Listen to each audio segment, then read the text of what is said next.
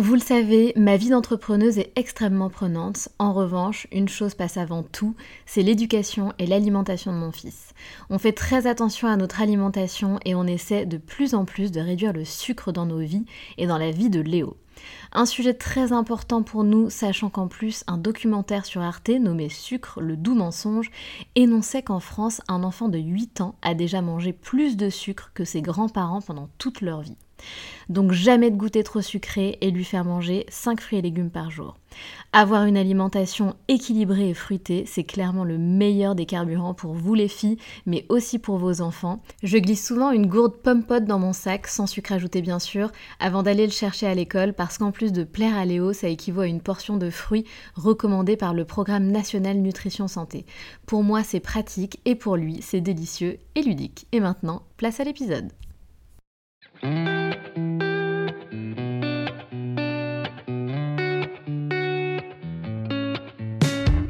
Salut, je suis Sandra et je te souhaite la bienvenue sur le podcast qui va te donner envie de réaliser tes projets et même tes rêves les plus fous. Notre mission, t'apporter de l'inspiration. J'échange avec des femmes qui ont osé s'écouter. Choix de vie audacieux, parcours atypique, projets fous, elles nous dévoilent tout sans filtre. L'idée, à travers chaque épisode, c'est d'adoucir tes peurs pour les remplacer par de l'audace et de l'enthousiasme. Du mouvement, du bruit, de la fumée, laisse-toi entraîner par les locomotives.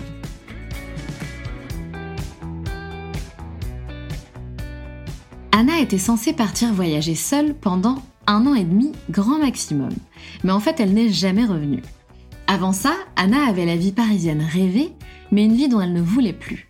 La veille de ses 30 ans, pas mariée, célibataire, pas d'enfant, elle se dit et si c'était le moment? Elle a alors tout lâché pour vivre simplement avec un sac à dos de 45 litres. Mais ne pensez pas qu'elle n'a pas eu peur. C'est une idée qu'elle avait en tête depuis plusieurs années. Ce dont elle avait peur, c'était surtout de l'inconnu. Est-ce que je vais m'ennuyer? Est-ce dangereux de partir seule Est-ce que je vais avoir assez de sous? Est-ce que je vais me faire des amis? Mais une fois le pas sauté, la peur s'envole et place à la facilité. On se pose souvent la question quand est-ce que ce sera le bon moment pour le faire? Mais ne faudrait-il pas plutôt se demander comment est-ce que je peux le faire? Et c'est ce qu'Anna a fait. Elle a décidé de faire très attention financièrement. Les années précédant son départ pour mettre un maximum d'argent de côté. Elle est partie avec 15 000 euros, avec pour objectif découvrir un maximum de pays, de cultures et de paysages. Ne pas avoir de stress du côté des finances et ne pas avoir besoin de travailler sur place pendant un an.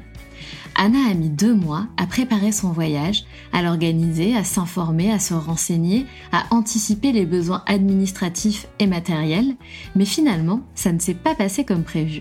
Anna a laissé beaucoup de place à l'imprévu et à la surprise changement de plan, arrivée du Covid, bloquée en Malaisie pendant un an, Anna a aussi pris conscience qu'elle ne rencontrait pas que des voyageurs, mais beaucoup de digital nomades. Voyant son budget se consommer et son envie de vivre de la sorte grandir, elle décide de se lancer elle aussi en tant que digital nomade. Anna nous prouve une fois de plus que voyager seule en étant une femme n'est pas synonyme de dangereux. Elle nous prouve une fois de plus que nous sommes guidés par la peur, mais que la réalité est tout autre, et que tout est possible si l'on s'en donne les moyens.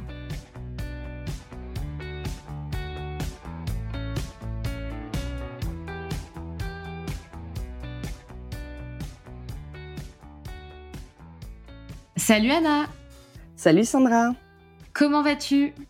Eh ben ça va bien, ça va bien. Je crois que tu es au Cambodge actuellement, c'est ça? C'est ça, je viens tout juste de quitter Bali pour découvrir le Cambodge et j'y suis depuis 48 heures. Fraîchement. Exactement. Et puis, on va quand même pas mentir euh, aux auditrices, on va pas vous mentir, ça fait plusieurs fois qu'on essaie d'enregistrer euh, notre échange et malheureusement, on a des petits soucis, mais je vous le dis parce que ça fait partie aussi de, de, de cette aventure du podcast et des enregistrements à distance, surtout quand les filles se trouvent euh, à l'autre bout du monde, en fait. Euh, donc ça fait partie du truc. Donc là, euh, cette fois c'est la bonne, on y croit. on y croit, ouais. on y croit. Ma chère Anna, est-ce que tu peux te présenter s'il te plaît en quelques mots? Alors moi c'est Anna, je suis née à Paris, j'ai grandi en banlieue, euh, j'ai fait mes premières études et jobs à Paris Et euh, ça fait maintenant 2,5 ans exactement que j'ai quitté Paris pour euh, tout lâcher et voyager seule en sac à dos. J'étais censée partir euh, avec mes, mes économies que pour un an, un an et demi, et en fait, je suis jamais revenue. Exactement. Et alors justement, tu vivais à Paris, c'était quoi ta vie avant et qu'est-ce qui a fait que tu t'es vraiment décidé à sauter le pas et à faire ce tour du monde? Franchement, avant, j'avais la petite vie parisienne euh, rêvée. Hein. J'avais mon petit boulot, euh, le petit job, le petit appart, les copines à, côté. On sortait tous les week-ends.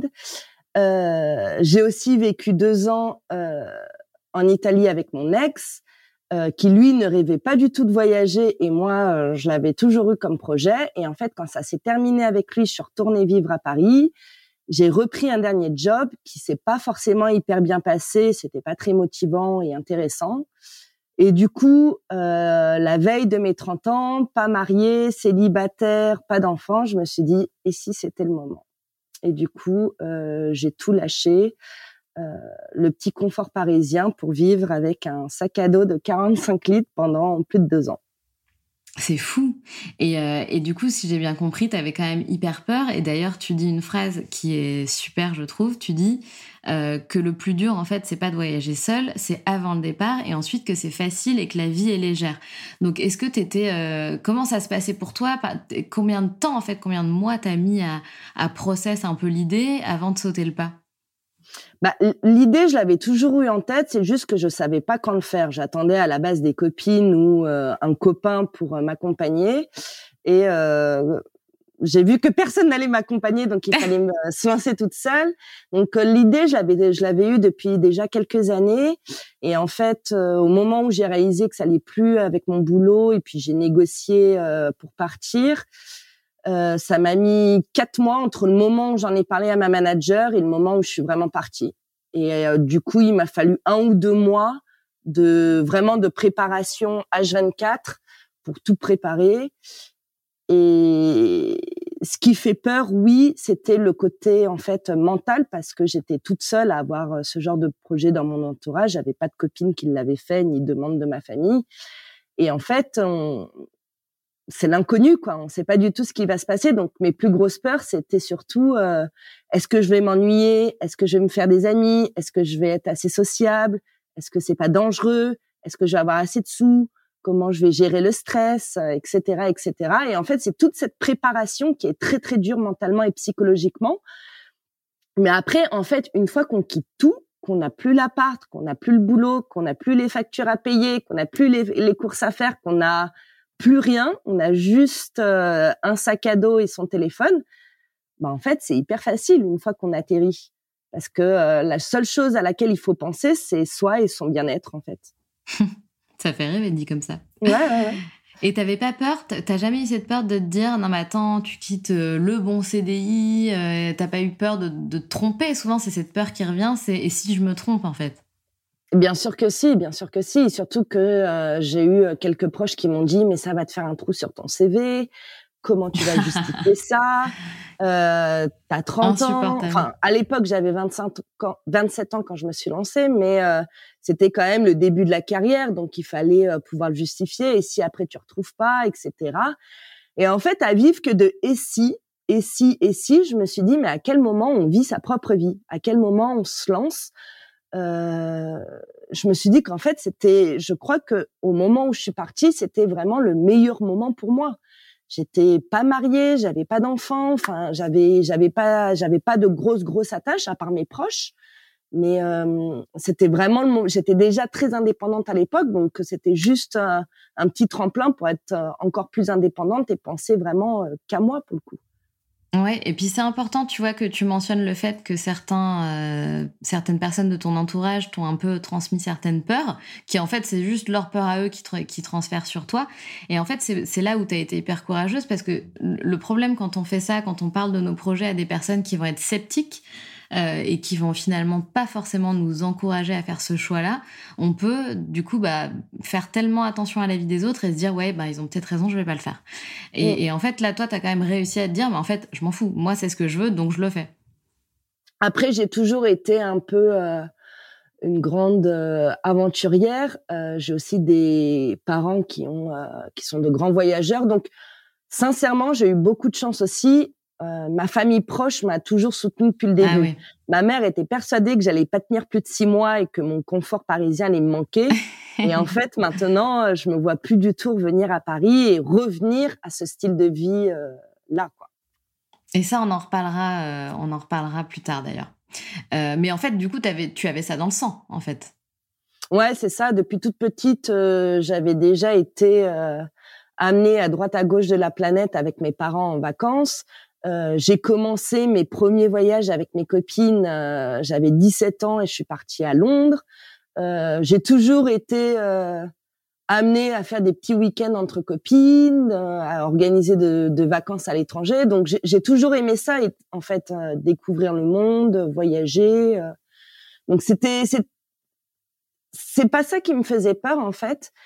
Le côté voyage, découverte, culture, c'était vraiment plus le côté mental. Est-ce que je vais me faire des amis Est-ce que je vais gérer l'insécurité Est-ce que je vais gérer le stress Est-ce que je vais pas m'ennuyer, etc. Ouais, bien sûr. Et donc, ce qui est fou, c'est que tu as quand même mis 16 000 euros de côté pour partir à la base un an et demi. Donc ça, il faut savoir que c'est énorme. C'est-à-dire que euh, même si effectivement, tu me disais, oui, en général, c'est 1000 euros par mois de budget, mm. mais tu as beaucoup de personnes qui vont partir avec 5000 euros en poche euh, en prévision de 1 ou 2 ans et une fois là-bas, ils travaillent sur place, etc. Donc je trouve que tu t'es quand même vachement bien préparé, tu as vachement assuré tes arrières. Mm, mm. C'est ça. Après, euh, c'est un choix aussi. Hein. C'est-à-dire que euh, plutôt que de m'offrir une très belle voiture, euh, de très beaux sacs régulièrement, des vacances de luxe sur les cinq semaines que j'avais, bah, j'ai fait attention en fait. J'ai fait, j'ai toujours fait attention pour mettre cet argent de côté, puis un jour réaliser un rêve. Donc c'est, je me suis bien, bien mais ça a aussi été un choix de lifestyle en fait. Tout à fait. Mais carrément, et c'est tout à ton honneur. Euh, moi, je trouve ça super chouette de, de effectivement de te priver un petit peu sur ton quotidien et ta vie parisienne pour mettre de côté pour ce projet. Et une fois que tu pars, t'as pas la, boule au ventre en te disant purée, euh, j'ai que 5000 euros. C'est hyper stressant finalement. Là, t'es voilà, t'as assuré tes arrières, tu peux y aller, t'es tranquille, t'es safe, euh, t'as des ressources financières. Et je trouve que c'est chouette d'avoir ce côté euh, où tu pars pas avec la boule au ventre en fait. Ouais, après, c'était un mode de voyage que j'ai choisi parce que si je voulais, je pouvais aussi le voyager de manière beaucoup plus lente et en effet travailler sur place. Mais moi, en fait, avec ce budget, je voulais vraiment découvrir un maximum de paysages, de cultures, de pays. Et mon but, c'était de voir un maximum d'endroits plutôt que de découvrir un endroit bien, euh, être bien intégré et y aller plus doucement. Sauf que, de toute façon, je peux pas tout faire euh, je peux pas faire tous les pays du monde, donc j'avais déjà préparé mon itinéraire et je m'étais dit autant y aller euh, au plus vite. Et de toute façon, j'ai aussi un petit peu bossé sur place euh, après un an. Hein, c'était c'était pas mon mode de voyage que j'avais euh, en tête au tout début de toute façon. Et tu as mis deux mois pour préparer ce voyage à fond, c'est ça? C'est-à-dire que tu as l'air quand même assez organisé, tu avais quand même préparé tout un itinéraire pour ces, pour cette, pour ces un an et demi? Ouais, en fait, c'est pas tant l'itinéraire qui prend du temps, c'est plutôt euh, l'organisation, aller lire des blogs, euh, aller interviewer des personnes euh, qui sont tour du mondiste. Est-ce que je passe par une agence qui m'achète un billet tour du monde ou est-ce que j'organise tout moi-même? Quels sont les visas? Quel pays faire? À quelle période de l'année? Sur quelle météo? Avec quels événements locaux? Donc c'était plus ça, organiser plutôt le côté administratif et matériel en fait qui a été euh, qui a été assez long à faire. Eh ben oui, bien sûr. Et c'est bien que tu aies pris le temps de, de faire ça. C'est hyper chouette. Tu aurais pu te dire, allez, je pars là pour commencer et après on verra. ouais, bah au final, en fait, j'ai fait cette préparation un peu pour euh, me rassurer mentalement. Bien sûr. Parce qu'au final, j'ai rien respecté de mon itinéraire, des visas, des. Tu sais, au début, on veut toujours un petit peu euh, tout avoir. Alors, j'ai bien mes visas en avance, j'ai bien mes billets, nanana. Et en fait, au final, on respecte jamais vraiment ce que ce que l'on veut faire au départ parce que j'ai laissé beaucoup beaucoup de place à la surprise, aux rencontres et à l'improvisation. Ce qui fait qu'en fait, j'ai euh, j'ai changé d'itinéraire, euh, j'ai voyagé avec des gens que j'avais fait euh, en, en, faisant des rencontres sur place et j'ai aussi le Covid qui m'a quand même au tout début bien stoppé quoi. Exactement. Et d'ailleurs, tu vas nous raconter, et je pense que tu vas sûrement le confirmer, mais le fait de laisser place à la surprise et à l'imprévu, finalement, c'est le meilleur, non? Bah oui, c'est ça en bah fait. oui, c'est toujours Pour moi, c'est ça, le voyage. Moi, j'étais persuadée, comme je te le disais tout à l'heure, qu'en fait, le voyage, moi, c'était euh, aller aux sept merveilles du monde, euh, voir un maximum de euh, paysages différents et tu sais faire comme un ticket tout ce qu'il y a sur ma wish list. Mais c'est pas du tout ça en fait le voyage. Le voyage, c'est mental, c'est les rencontres, c'est ce que tu apprends des gens. Et, ouais, c'est bien plus que ce que j'imaginais, en fait. Alors justement, est-ce que tu peux nous dire, si tu t'en rappelles, quel était euh, l'itinéraire que tu avais prévu exactement Et puis qu'est-ce qui s'est passé Quelle a été la réalité finalement de ce voyage? Euh, bah alors déjà, je, je, voulais commencer absolument par l'Asie du Sud-Est parce que je savais que pour les backpackers, c'était le plus simple. Donc, je voulais faire d'abord l'Asie du Sud-Est, l'Amérique latine et potentiellement l'Afrique. Mais l'Afrique, ça me faisait, euh, pour moi, c'était euh, le dernier recours. Je sais pas pourquoi. Pour moi, c'était le plus gros challenge. Et du coup, j'ai bien commencé en Asie, en Malaisie. Et en fait, boom, Covid, euh, un mois après mon départ. Donc, j'ai été bloquée en Malaisie un an. Enfin, bloquée c'est un grand mot parce qu'en fait, j'ai choisi d'être bloquée plutôt que de rentrer en France euh, à l'époque. Et euh, je me suis dit, autant rester tranquille sur une plage paradisiaque avec euh, une cinquantaine d'autres backpackers coincés comme toi, plutôt que de retourner en France, vivre en, dans un appart euh, confiné, seul. Enfin, je, je, sentais que ça allait être la dépression aspirée. Du coup, j'ai attendu patiemment en Malaisie que les frontières réouvrent aux alentours. Et du coup, la première euh, frontière qui a réouverte, ça a été le Népal. Et du coup, après, j'ai été au Népal, mais euh, après avoir fait le Népal, bah, il y avait rien d'autre ouvert à l'époque euh, en Asie du Sud-Est. Et du coup, je me suis dit, bon, bah, je vais aller direct en Amérique latine. J'ai fait l'Amérique latine du nord au sud. Et ensuite, je me suis attaquée à l'Afrique. Et sincèrement, je me revois, moi, à l'époque, non, non, je veux pas passer par l'Afrique seule. Et aujourd'hui, je le dis fièrement et, et j'ai envie de, le, de partager ça à tout le monde. L'Afrique, c'est le meilleur continent. Vraiment. C'est fou. Pourquoi tu dis ça? Parce qu'en fait, c'est l'aventure euh, de dingue, c'est euh, briser des mythes, c'est les gens sont super gentils, on connaît rien de l'Afrique. Moi, j'imaginais l'Afrique comme une sorte de grand désert à safari, et en fait, ils ont des, les plus belles plages au monde, euh, une population mais hyper accueillante, souriante, une culture musicale de dingue. Euh, c'était fou, c'était fou. J'ai fait le Kenya en premier dans l'Afrique euh, noire et euh, j'avais rarement vu autant de paysages différents et concentrés dans un même pays en fait. Ça doit être incroyable. Et les, ouais. les rencontres, partir à la rencontre de, des gens de. J'ai tellement appris d'eux, c'était dingue. Et c'était tellement facile au final.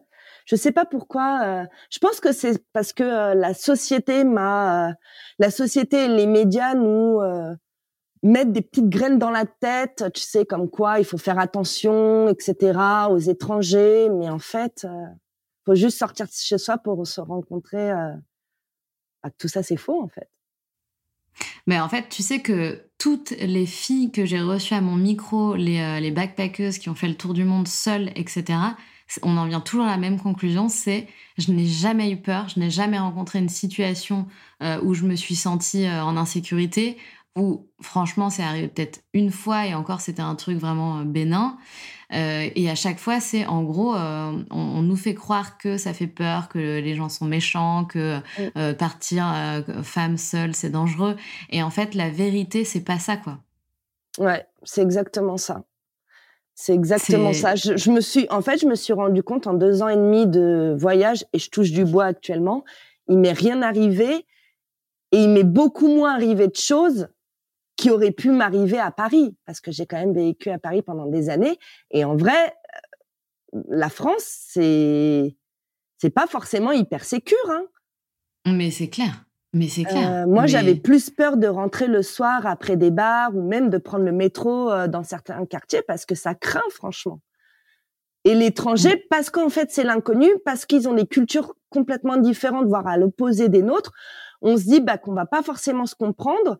et que ça va créer des tensions ou euh, de l'insécurité, mais en fait pas du tout. Les gens sont tellement gentils, tellement gentils, et c'est nous les Français, on n'est pas hyper accueillants parce qu'en fait, je pense que j'ai grandi dans euh, dans cet environnement à me méfier de tout le monde et parce qu'on n'est pas forcément hyper, on est connu, hein, les clichés des Français à être arrogants, pas, pas forcément souriants, on n'aide pas forcément dans la rue. Et en fait, quand je me suis rendu compte que euh, chez les autres, c'était euh, juste quelque chose de naturel, je me suis dit, mais en fait, euh, les peurs, on se les écrit nous-mêmes, en fait. Parce qu'entre nous, on n'est pas hyper sympa, en fait. Ouais, mais en fait, on se les a même pas créés nous-mêmes, comme on le dit. Enfin, c'est, on est un peu lobotomisé parce qu'on voit, mmh, parce mmh. qu'on nous fait croire. On est éduqué dans la peur, on évolue dans la peur, on vit dans la peur et on s'en rend même pas compte. C'est et c'est ça qui freine tellement de personnes à réaliser leurs rêves et à donner vie à des projets tels que le tien. Euh, et c'est triste, mais aujourd'hui, c'est quand même en train d'évoluer. Tout le monde commence à parler, tout le monde a, commence à dire, bah c'est ça en fait, la vérité que moi j'ai vécue, elle est tout autre. Et sortez de chez vous, vous allez voir que faites vos expériences et faites-vous votre opinion plutôt que d'allumer la télé et de croire ce qu'on vous dit. Mm. Je pense que le Covid aussi a pas mal euh, aidé les gens à se remettre en question pendant euh, la période de confinement, parce qu'en fait, euh, j'ai réalisé à travers des proches que la vie c'était pas forcément avoir un bel appart, un joli sac à main, un confort, un bon canapé, se faire des voyages deux semaines par an. C'est c'est pas que ça en fait. C'est pas que le matériel qui compte. C'est pas que le chez soi qui compte on a besoin aussi de s'évader mentalement, on a besoin aussi de d'aller vers l'autre pour se sentir bien soi-même en fait. Oui, et puis surtout, bah, la vie, c'est chacun choisit de dessiner la vie qu'il a envie de vivre. En fait, chacun s'épanouit différemment, et c'est ça en fait qui est important, c'est de choisir de t'épanouir de la manière dont tu as envie. Et surtout, surtout, de pas avoir de regrets, parce que moi, j'ai tenu ça pendant des années en fait, ce mmh. rêve que j'avais en tête, et je me suis dit, mais pourquoi je le fais pas? Et j'avais trop peur d'avoir des regrets à 40, 50 ans et de me dire, je suis peut-être passée à côté de quelque chose. Et du coup, je me suis lancée et bah, pas de regrets du tout. Et en fait, c'est pour ça que j'aimerais aussi aider les femmes à se lancer parce que la vie est courte, en fait. La vie est super courte et il faut la vivre maintenant. Peu importe l'âge qu'on a, faut, faut tout vivre maintenant. On ne sait pas ce qui va se passer demain. Mmh. Exactement, je, partage ça euh, avec toi de tout cœur. Quelle a été la plus forte? Donc effectivement, tu nous parles du continent africain qui a été une, très belle expérience. Est-ce que tu as des moments peut-être de vie que tu peux nous raconter et qui t'ont marqué pendant ce voyage? Voilà, attends, il faut que tu me précises un peu plus. C'est difficile de répondre. Euh, Une rencontre, un paysage qui t'a bluffé, un village, euh, euh, je sais pas, quelque chose qui t'a plus marqué que d'autres. Je pense que là, la première chose qui me vient en tête, ça a été l'Inde. Parce que pareil, au départ, quand j'ai construit mon itinéraire avant de partir, je voulais faire l'Inde en dernier. Je m'étais dit, ça va être le plus difficile, le plus challengeant. Et j'ai fait l'Inde il y a trois mois, donc c'est assez frais, assez frais. Et l'Inde, ça a été mais le voyage, le vrai en fait, l'aventure de, de A à Z. Déjà, il y avait très très peu de touristes quand j'y suis allée, et, et j'ai eu un accueil des Indiens, mais le tapis rouge. J'ai été traitée comme une reine pendant un mois.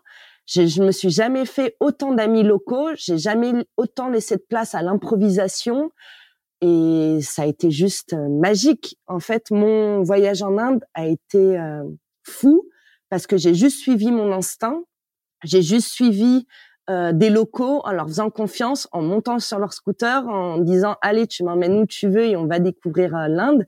Et je crois que c'était la première fois où j'avais vraiment fait autant confiance aux, aux gens, peut-être parce qu'aussi j'avais l'expérience du voyage et que je m'étais dit bah il y a plus grand chose qui me fait peur, sachant que j'ai un super accueil en Inde. Donc, je me suis complètement laissée aller. Et les Indiens, c'est des, c'est des amours. Ils attendent qu'une chose, c'est de recevoir des touristes et de montrer leur pays à tout le monde. C'est dingue.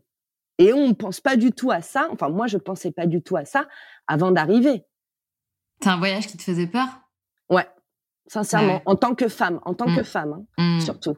Pas le côté euh, euh, voyager, tu sais, prendre des bus et tout, mais j'avais peur de l'insécurité et du sexisme aussi euh, en Inde. Et en fait, pas du tout. Alors oui, tout le monde regarde les femmes dans la rue, tout le monde regarde les touristes, mais en fait, c'est pas du tout un regard sale. c'est un regard très très curieux. Les gens sont trop contents. Donc on peut avoir l'impression que les regards sont durs, mais en fait il suffit de euh, casser ça en renvoyant un sourire, et là les gens viennent directement vers nous. Et ils m'ont traité comme vraiment, je le redis, comme une reine. Euh, même certains qui ont essayé un peu de flirtouiller avec moi, ça a été de la gale flirtouiller, ouais, flirter. Trop mignon ça a été euh, les plus grands galants et les plus grands princes charmants que j'ai euh, rarement vus. Hein. Ils m'ont sorti le grand jeu. Hein. J'adore. C'est-à-dire, qu'est-ce qu'ils ont fait de, de, spécial euh, pour essayer de, de flirter avec toi? Ah bah c'était euh, c'était bien. Je t'emmène à un beau euh, point de vue pour voir le coucher du soleil. Euh, ils ah. apportaient un petit drap pour qu'on regarde les étoiles ensemble. Genre de trucs. Si si. Ils m'emmenaient dans les super restos parce qu'ils pensaient que j'avais un standing hyper haut étant européenne et française. Et tout ça, sincèrement, pas du tout dans l'abus ou dans l'intrusion ou de, dans le harcèlement. Hein. C'était vraiment magique magique. Alors moi, de toute façon, je m'étais dès le début. Euh, moi, je suis de toute façon, nous les Français, on est très honnêtes et transparents. Donc moi, je je disais mes intentions dès le début. Donc ils savaient qu'avec moi, on, ils pourraient rien avoir. Mais ils étaient tellement, euh, ouais, prince charmant. et, et, alors, et t'as pas cédé? Tu n'es pas tombé in love euh, de l'un d'entre eux, non Non, non, non. pas du tout. Après aussi, c'est parce qu'on n'a pas du tout. Euh, alors là, c'est pour la petite anecdote. Hein, euh, on n'a pas du tout la même expérience. C'est que euh, chez eux, c'est très difficile de d'approcher une femme, d'être une euh, d'être ami avec une femme, de parler de plein de sujets avec une femme. Et ils savent très bien qu'avec les touristes, on est beaucoup plus ouvert d'esprit et euh, beaucoup plus ouverte à la parole, à briser tes tabous, etc. Donc, avant même le côté drague, ils ont vraiment envie de parler à des touristes pour apprendre plein de choses de la vie. Parce que moi, j'ai rencontré plein de gens de mon âge, mais qui avaient zéro expérience avec les femmes. Ah là là, donc, fou. Euh, donc j'avais l'impression d'être une petite professeure de vie euh, ou d'éducation sexuelle par moment parce qu'ils euh, étaient là à écouter, à prendre des petites notes, mais je, je savais que mentalement et culturellement ça allait pas matcher, donc c'était pas forcément attirant. Mais après ça veut rien dire, hein. il y en a qui sont très mignons et puis bon, certaines veulent y aller, y aller, mais moi, je je l'ai pas senti, quoi. oui, bien sûr. Non, mais carrément. C'est au-delà de, de, la culture, c'est juste que bah, c'est chimiquement, t'as pas eu cette connexion, quoi. Non, non, non, non, bah ouais, non, je l'ai pas eu là-bas. bah ouais.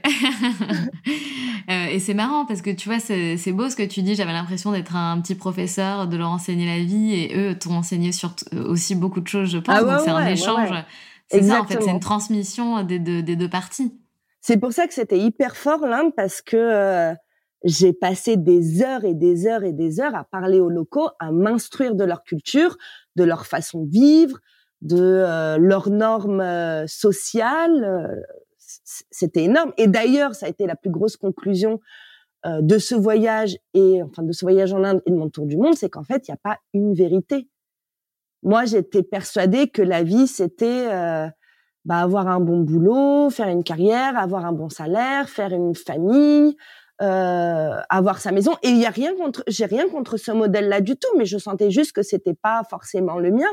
Et en fait, quand tu, quand je voyage et que je découvre qu'il y a plein de modèles de vie euh, qui sont différents, qui sont rêvés, je me suis dit, mais en fait, euh, ouais, il y a, y a pas, il y a pas une vérité. C'est on peut faire ce qu'on veut comme on veut du moment qu'on se, qu'on le sent en fait et qu'on n'attend rien des autres.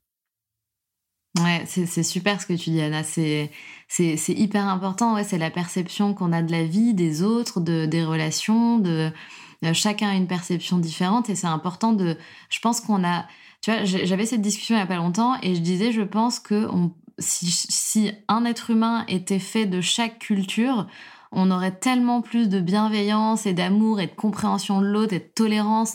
Et on a tellement de choses, chacun, chaque culture, chaque pays, euh, chaque religion, chaque personne, euh, chaque euh, statut social, etc. On a tellement de choses à s'apprendre. c'est dingue en fait. C'est là où tu te dis, mais... Et c'est trop vrai ce que tu dis, le fait qu'il n'y ait pas qu'une vérité. C'est tellement vrai. Et j'ai d'ailleurs j'ai euh, la sensation que beaucoup de pays peu développés ont pour modèle euh, les États-Unis, l'Europe, enfin les grands pays euh, développés, et comme si c'était, enfin eux rêvent beaucoup de ça.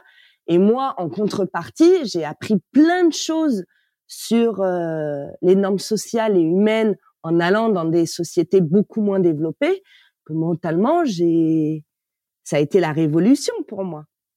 Bien sûr.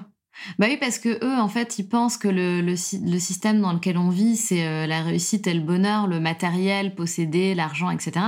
Alors que mm. nous, on les envie d'avoir l'état d'esprit qu'ils ont, alors qu'ils ne possèdent pas grand-chose matériellement parlant. C'est c'est ça qui est, on veut ce qu'on n'a pas. se contenter de peu et en fait, on peut se rendre compte qu'on peut être heureux en ayant peu. Moi, ça fait deux ans et demi que je vis euh, avec un sac à dos, avec les mêmes habits pratiquement. Et alors qu'avant, j'étais euh, j'étais une petite fashionista. Hein. Et j'adore encore la mode, j'adore les beaux habits, mais je me suis dit en fait, ça me représente pas, ça représente pas mon bonheur en fait ce matériel. C'est vrai. Ce que je pensais que ça l'était avant. Mais après, bon, chacun met euh, son sa dose de bonheur et son curseur à bonheur où il veut. Hein. Mais moi, je me suis rendu compte qu'en fait, je, je l'avais toujours senti qu'il fallait que j'aille puiser euh, mon inspiration et ouais le bonheur ailleurs quoi. J'avais besoin de plus. Et, euh, et aujourd'hui alors, parce que ce qui est intéressant aussi dans ton histoire, c'est que donc, tu prépares ce voyage, tu mets les, moyens nécessaires de côté pour être à l'aise, euh, mais une fois que tu es dans ce voyage, tu te dis non, mais en fait, j'ai pas envie de voyager que un an et demi, j'ai envie que ça devienne ma vie. En tout cas, c'est ton désir là en ce moment mm. pour l'instant. Mm. Donc, tu es resté dans, ce, dans cette manière de vivre. Et c'est là où tu as fait un truc euh, hyper, euh, hyper intéressant et je trouve que c'est hyper bien aussi de montrer ce genre de schéma. C'est que du coup, tu restes bloqué en Malaisie et là, tu te dis bon, bah écoute, Anna, forme-toi, forme-toi pour du coup gagner des ressources, enfin de, l'argent euh, à distance, forme-toi avec ce que tu sais faire, donc la com. Est-ce que tu peux nous expliquer un peu cette partie-là qui est hyper euh, ingénieuse en fait? C'est vachement bien ce que tu as fait. Ouais, alors en fait, quand j'ai été bloquée en Malaisie, du coup, on était une cinquantaine de jeunes étrangers à être bloqués sur cette plage paradisiaque. Et je me suis rendu compte qu'en fait, les grands voyageurs, c'était pas forcément que les backpackers ou les vacanciers qui avaient beaucoup, beaucoup de digital nomades. Et je connaissais assez peu ce concept euh, à l'époque. Et du coup, eux étaient pas, enfin, étaient bloqués, mais financièrement, ils étaient plutôt bien. Et en fait, euh, je me suis rendu compte que tout le monde pouvait être plus ou moins digital nomade à partir du moment où tu bossais déjà de base sur un ordinateur. C'est ce que je faisais avant en agence de pub et en communication. Et en fait, euh, bah, en faisant quelques petites recherches sur Google et Instagram, je pense que aussi Google m'a beaucoup écouté, m'a beaucoup envoyé de publicités sponsorisées bien dirigées. Et en fait, j'avais, j'ai vu qu'il y avait des formations pour devenir euh, freelance, pour apprendre à devenir consultant et indépendant. Et j'ai fait une toute petite formation à l'époque en plus qui était gratuite parce que c'était quelqu'un qui se formait à créer son centre de formation, etc. Et en fait, euh, je me suis dit, je sais faire ça, j'ai des compétences en communication, je sais que je suis bonne en ça, il faut juste que j'apprenne à trouver des clients seuls, apprendre à vendre mes projets et apprendre à faire un peu de compta. Et c'est ce que j'ai plus ou moins appris. Et en plus, j'étais entourée de digital nomades à l'époque. Et du coup, je me suis développée comme ça. Je me suis dit, encore une fois, qui ne tente rien à rien. Je suis sur une île, j'ai mon budget qui part euh, bah, à rien faire en attendant que les frontières euh, réouvrent autant le tenter. Et en fait, encore une fois, le stress était pendant la formation parce que je me disais est-ce que je vais y arriver? Est-ce que je vais pas avoir des problèmes financiers plus tard? C'est quand même pas très sécure, j'ai pas un salaire qui tombe euh, tous les mois. Donc encore une fois, toutes les peurs étaient avant euh, le, vrai, le vrai démarrage du projet et puis une fois lancé, bah en fait, je me suis rendu compte que c'était très facile. Tout ce qu'il faut, c'est s'entraîner, lire, euh, s'entourer, et puis après, c'est comme tout en fait. Une fois que tu mets un peu trouvé des clients euh, facilement? Ouais, j'ai trouvé des clients. Alors au début, mon deal c'était, euh, je fais un prix cassé pour m'entraîner, pour avoir aussi des bases pour créer un portfolio. Et puis eux avaient des prix, des bons prix. donc tout le monde était content en fait. Et puis donc j'ai eu une cliente qui m'a fait bien un an, un an et demi. Et euh, après je me suis dit bah je crois que je suis prête en fait parce que j'ai que des retours positifs. Euh, je me suis bien entraînée cette année. Puis puis de toute façon euh, ça se construit hein, un boulot, euh, des offres, euh, des services. Tout se fait pas au début. Donc j'ai appris à construire tout ça. Et cette année j'ai lancé officiellement mon site internet, officiellement ma boîte, etc. Bravo, c'est génial. Je, je, pense que tu vas en faire rêver plus d'une et tant mieux, tant mieux parce que ça montre que bah, regardez ce qu'on peut faire, c'est possible. Vous pouvez même gagner de l'argent et faire ce que vous aimez euh, euh, en gagnant, en vivant à l'étranger, en voyageant, etc. Enfin, moi, je trouve ça, je trouve ça vraiment génial.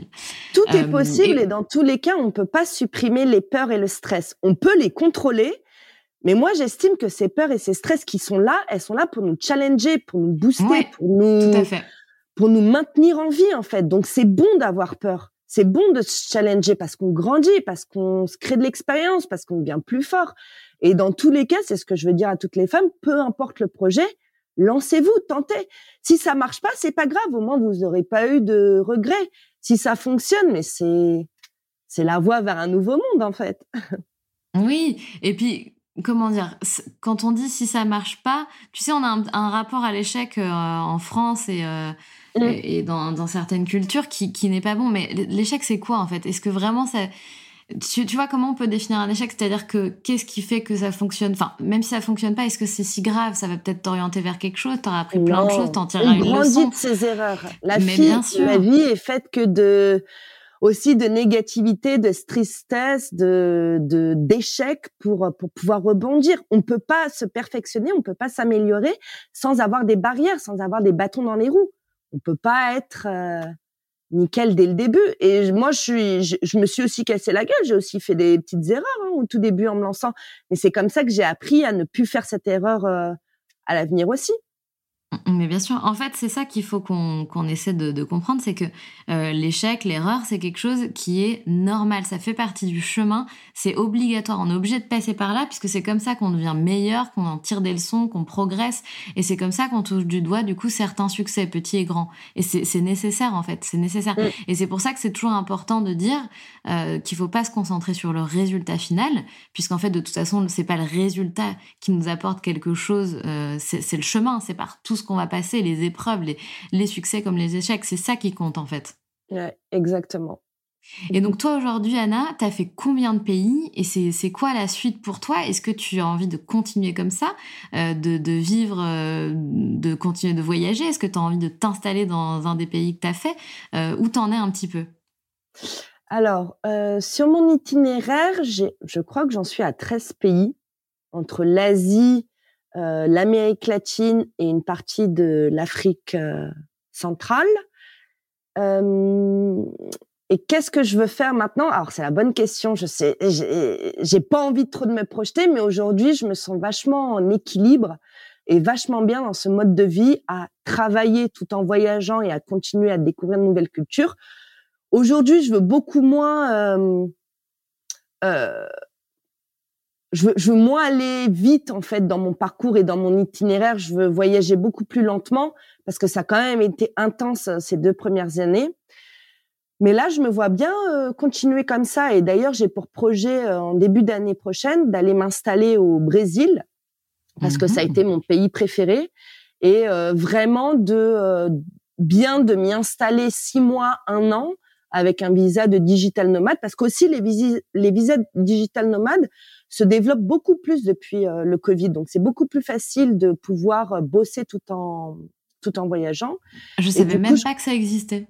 Si si si si, il y a plein de pays qui ouvrent ça. Il y a bah, l'Indonésie, il y a euh, la Géorgie. Là j'ai vu qu'il y avait le Brésil qui s'y était mis. Et en fait c'est pour inciter les gens à continuer à voyager parce que quand même le Covid a pas mal bloqué le tourisme pendant deux ans et sans forcément fermer les frontières ou sans forcément ne plus partir. Ouais, c'est super. Et puis ça incite du coup les, travailleurs, euh, les nomades à investir peut-être euh, chez eux, à s'installer, à avoir un appart, euh, qu'ils retrouvent de temps en temps et s'ils ont encore envie de voyager. Enfin, c'est super. Est-ce que toi aujourd'hui, du coup, tu as envie d'avoir un chez toi quand même? Pas forcément. Je crois que je me suis quand même bien habituée à ne plus avoir de confort matériel j'ai envie, j'ai envie de m'installer dans un endroit, mais pas forcément de me dire que c'est mon chez moi, que je vais y mettre ma déco. J'ai un peu fini avec euh, tout ça, mais ça veut pas forcément dire non plus que je vais jamais rentrer en France ou que euh, je vais jamais vouloir revenir à la vie d'avant. Comme pour mon voyage, en fait, je vais me laisser place à de l'improvisation et à de la surprise. Qui sait, peut-être que dans six mois, en fait, j'irai pas au Brésil et en fait, je retournerai en France. Je pense pas, hein, sincèrement entre nous, mais euh, j'ai sincèrement, j'ai aucune idée du futur et j'adore savoir que j'ai aucune idée du futur. C'est bien, mais c'est génial. En fait, le futur, c'est euh, ça n'existe pas, hein, donc de toute façon.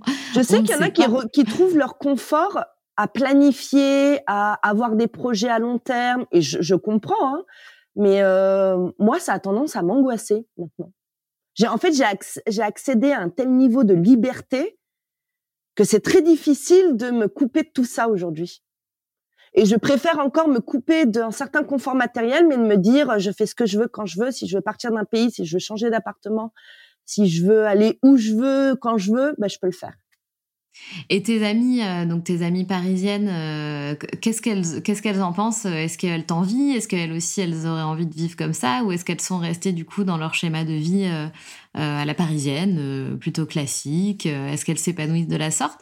C'est qu'est-ce que quoi leur, leur leurs opinions par rapport à la manière dont tu vis bah, je pense qu'elles m'ont toujours envié d'une certaine manière pour le côté vacances, être, au soleil, euh, être dans des euh, coins paradisiaques.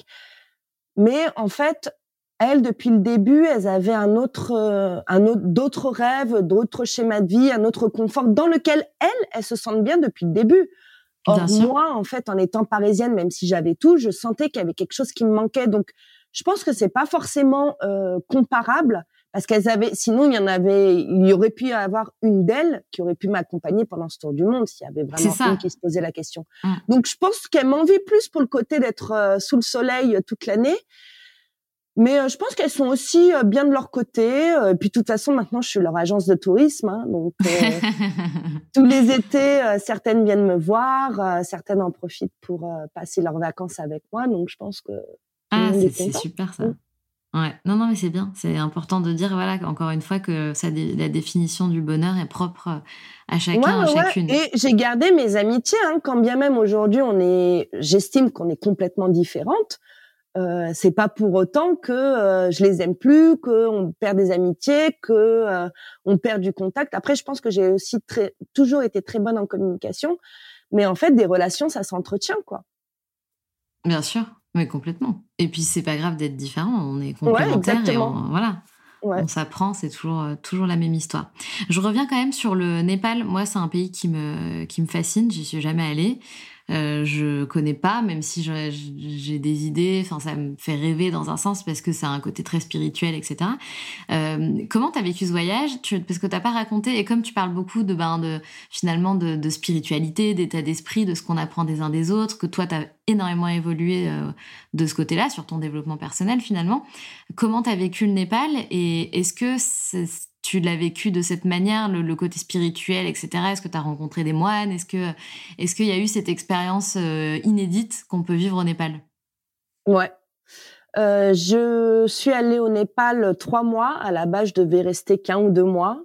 Et au final, j'ai eu du mal à quitter euh, ce pays. en fait, ça a été un de mes premiers vrais pays aussi de mon tour du monde, vu que j'avais été coupée en Malaisie avec le Covid. Et sauf que le Népal aussi, c'est quand même beaucoup de montagnes et beaucoup de trekking. Or, je déteste le trekking.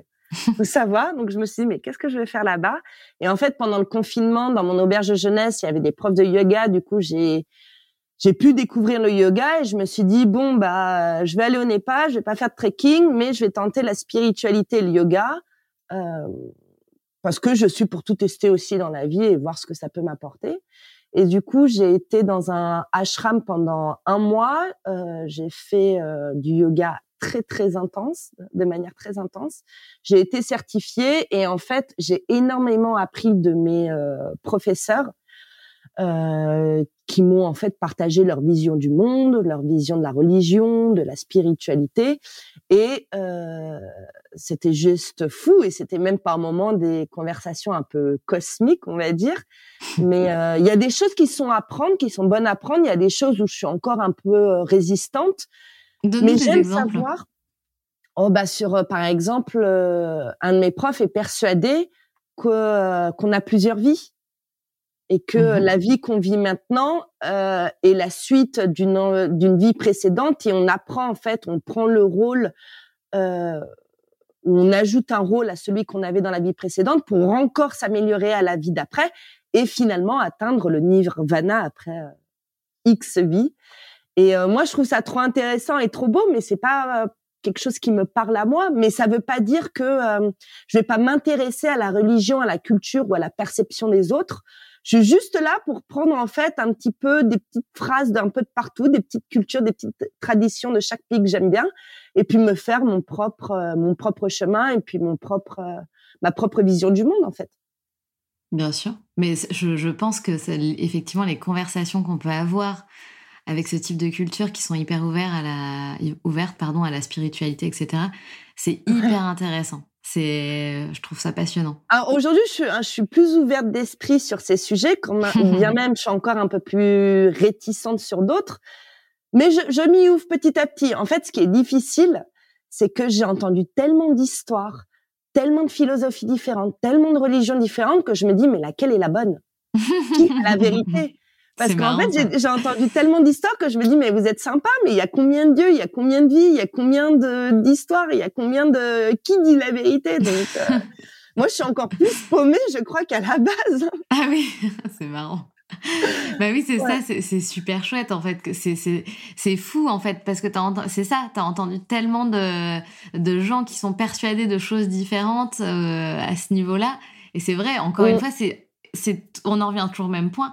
Tout est question de, de sa propre vérité et de perception et de, de, chacun croit, à, chacun a une foi différente, euh, a des croyances différentes.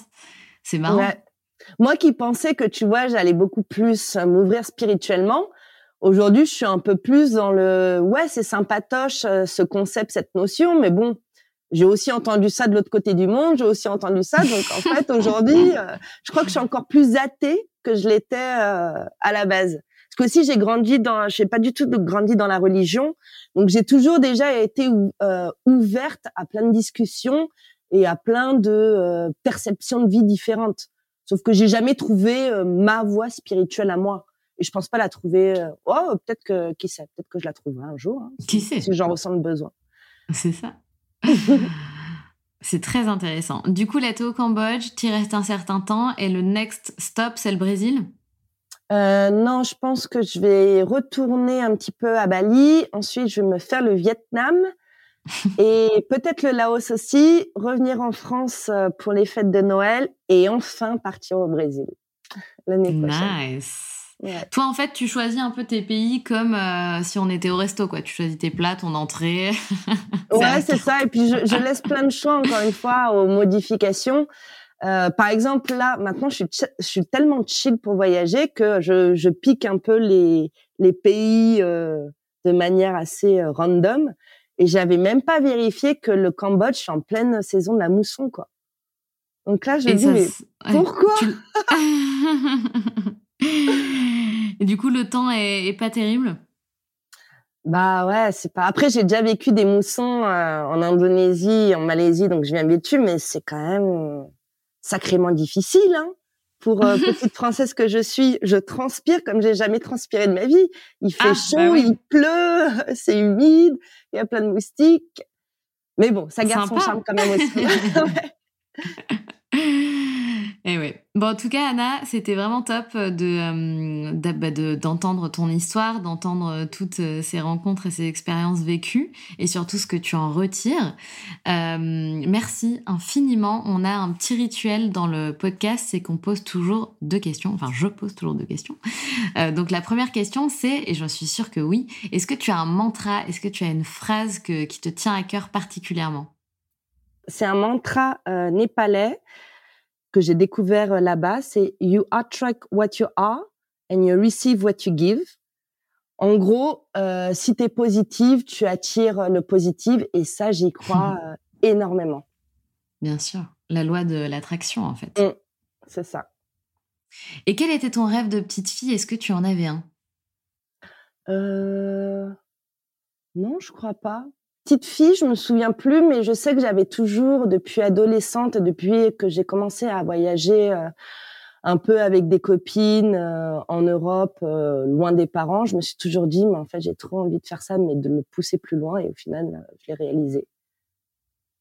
Génial. Et dernière question bonus que je que j'ai envie de rajouter, et c'est tout récent.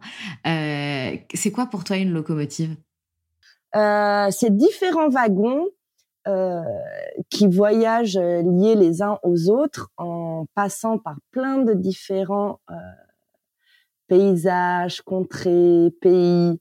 Et au final, on part d'un point A en arrivant à un point B en étant complètement déboussolé, changé, émerveillé, tout en étant euh, dans un seul et même lieu.